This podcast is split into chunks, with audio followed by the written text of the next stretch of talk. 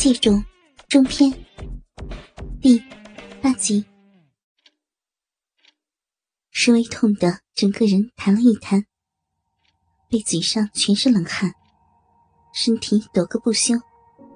还没有痛完，见港生又把那锥子放在火机上烤，只好哀求他：“港生，一言夫妻百日恩，你在我俩夫妻的面上。” 就饶了我吧！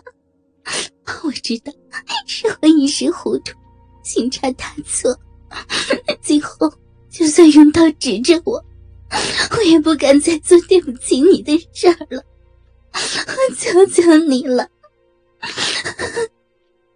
港生得意的说：“哼，现在才知道求我，太迟了吧？砍了头，哪能把他的头再装上去啊？”话音未落，又在“滋”的一声，另一边小阴唇同样冒出一缕白烟。施威也在杀猪般大喊的同时，阴唇上再添上一个小孔。港生却让妻子在床上痛得求生不得、求死不能的抽搐中放开他，起身到靠街的窗户，从窗花上解下了一颗小铜锁。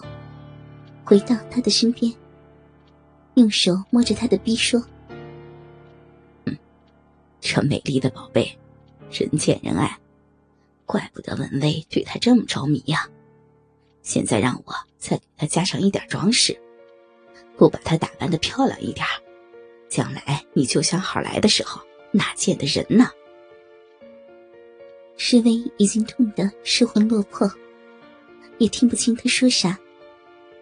只感到他把两片小阴唇捏到一块用小铜锁穿过两个小孔，他的扣在一起，像欧美流行的阴部饰物。嫩皮上面莫名其妙的挂着一把锁头。港生完成了他的杰作，满意的大笑两声，对他说：“ 好啊，看你以后怎么样偷汉子。”没我打开这人肉贞操锁，谁的鸡巴也休想操得进去。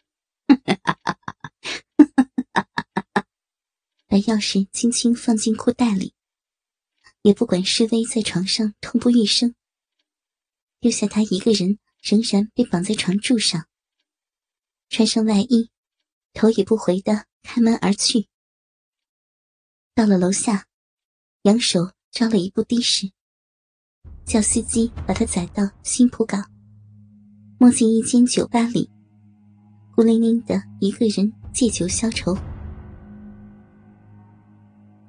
施威等他出去后，几经挣扎，才能把绑着双手的领带松掉，揉了揉一道道淤痕的手腕，才低头瞧瞧剧痛的逼，看看被他摧残成如何的模样。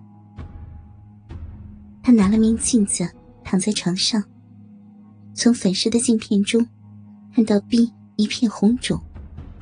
一把小铜锁将两片小阴唇扣在一起，把闭口完全封闭。别说鸡巴了，就连指头也插不进去。他一时手足无措，不知如何是好，想走到厅里墙柜的抽屉里找出钥匙。把它打开，谁知一走动，便出尽洋相。那锁头挂在胯下，腿一张开便往下垂，扯得两片小阴唇长长的，又痛又难受。但随着走动而晃个不停，摩擦着那小孔的伤口，痛得他眼泪直流，只好一边走。一边用手把那锁头兜着，狼狈万分。刚才被吓得几乎撒出来的尿，此刻偏又憋得令人忍不住。他便想到厕所去解掉。一撒出来，老天，逼被封着，射出的尿液用上扣在一起的小阴唇阻隔，在里面击鼓成一个大水泡。再在压力下。从小阴唇边的窄缝中，像花洒一样四处喷射，弄得满腿都是尿水。这还算好的，最要命的却是咸咸的尿液钻进伤口里，淹得他整个人直跳起来，痛痒极下，搔抚不着，每时每刻都要弯腰兜着那锁头，心里只把耿生恨得要死，想出这么一个歪主意来惩罚自己，发誓等他一回家，马上宣告要跟他离婚。以后再也不愿和他长相厮守。港生此刻在酒吧里，喝完一杯又一杯，借酒消愁，愁更愁。怀中的忧郁仍是不能解除。床上的烟屁股一大堆，红被子堆成小山，心中埋怨上天，为什么对自己那么不公平。一生中有两个亲密女人，一个自己双手送出去，没得埋怨。可妻子怎么又会背着自己找姘头？自己到底做错了什么？他的脑中越想越乱，交替浮现出老婆和情人在别的男人胯下莺啼娇喘的情景，紧紧抱着那男人，被操得高潮迭起。淫荡的叫床声震耳欲聋，骚逼接受着那男人尽射出来的一股一股精液，把阴道灌得满溢而泄，饮水横流。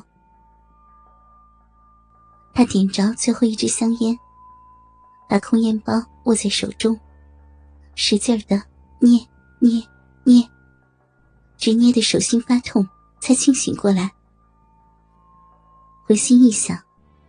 其实也不能全怪施威，自己名利熏心，只管往上爬，才冷落了娇妻，独守空围下，不让那兔崽子趁虚而入才怪呢。再说，也是自己找情人在先，背着他在外面包二奶，这回真是乐极生悲，报应呢。每件事。都好像冥冥中有主宰。先给自己送来一个情妇，跟着再给妻子送来一个情郎。这下好了，此刻谁也不欠谁的，一下子扯平了。不知不觉间，酒吧已经到了打烊的时间，天也快亮了。想想刚才把妻子这么的虐待。也真的过分了一点，应该回去好好的安慰他一下，将以前发生的一笔抹过，往后对他温柔细心一些，期望再重新来过吧。